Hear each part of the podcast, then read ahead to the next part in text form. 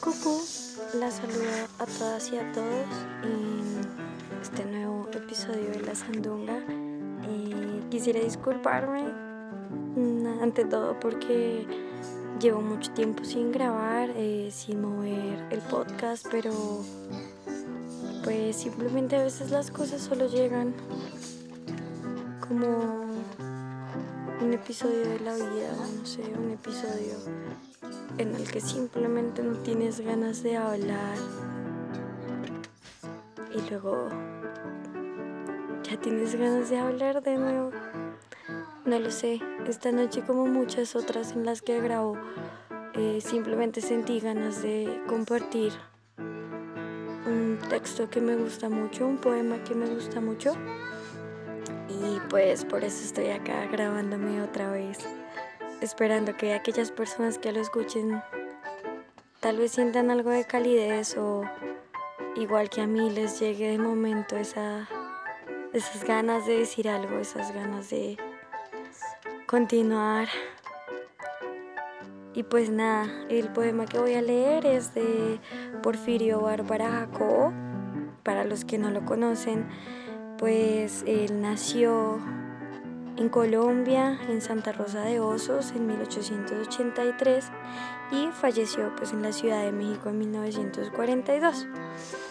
Él, como muchos poetas pues de la época libertarios, decidió no esconder su homosexualidad a la hora de publicar su trabajo y pues esto pues, simplemente le trajo consecuencias negativas para su obra, para su vida. La negación de la familia, la censura de muchos textos, la no publicación de libros, fueron una de varias consecuencias que le trajo pues haber sido abiertamente homosexual, al igual que Raúl Gómez Jatín y muchos otros poetas colombianos pues. Eh, asimismo, pues muchas obras reconocidas de su trabajo tenemos El corazón rebosante, Elegía de septiembre, Futuro, Retrato de un joven.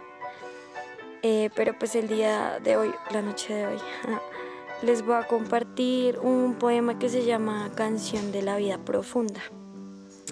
Que pues supongo que así como uno comparte textos y como uno comparte poemas que le gustan y por los que se siente recogidos, pues por eso mismo quiero leer este poema esta noche. Canción de la vida profunda. Hay días en que somos tan móviles, tan móviles, como las leves brisnas al viento y al azar Tal vez bajo otro cielo la gloria nos sonríe. La vida es clara, undivaga y abierta como un mar. Y hay días en que somos tan fértiles, tan fértiles, como en abril el campo que tiembla de pasión.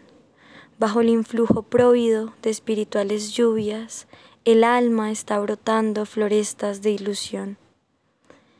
Y hay días en que somos tan sórdidos, tan sórdidos, como la entraña obscura del oscuro perdenal. La noche nos sorprende con sus profusas lámparas, en rutiles monedas tasando el bien y el mal.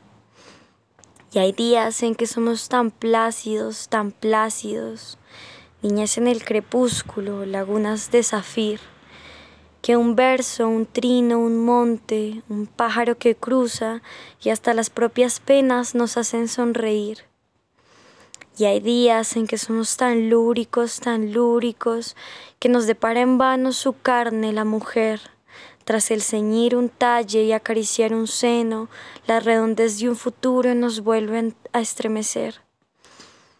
Y hay días en que somos tan lúgubres, tan lúgubres, como en las noches lúgubres el llanto del pinar. El alma gime entonces bajo el dolor del mundo ¿Y acaso ni Dios mismo nos puede consolar?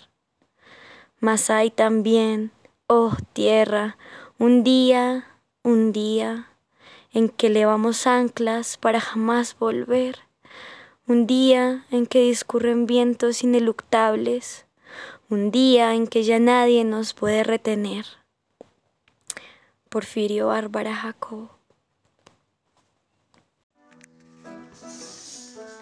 Bueno, este es un pequeño segmento, digamos que un intervalo entre los capítulos que vendrán, tal vez más largos, tal vez más cortos. Esta noche quería compartir este poema, invitarlos a que exploren más sobre este autor, invitarlos a que se incentiven a leer, más allá de lo que les digan, más allá de conseguir reconocimiento, querer ser académicos o mejor que los demás, leer por placer, leer por las ganas de escapar. Y pues gracias por escuchar nuevamente.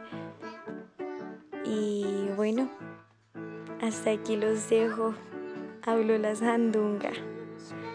Gracias.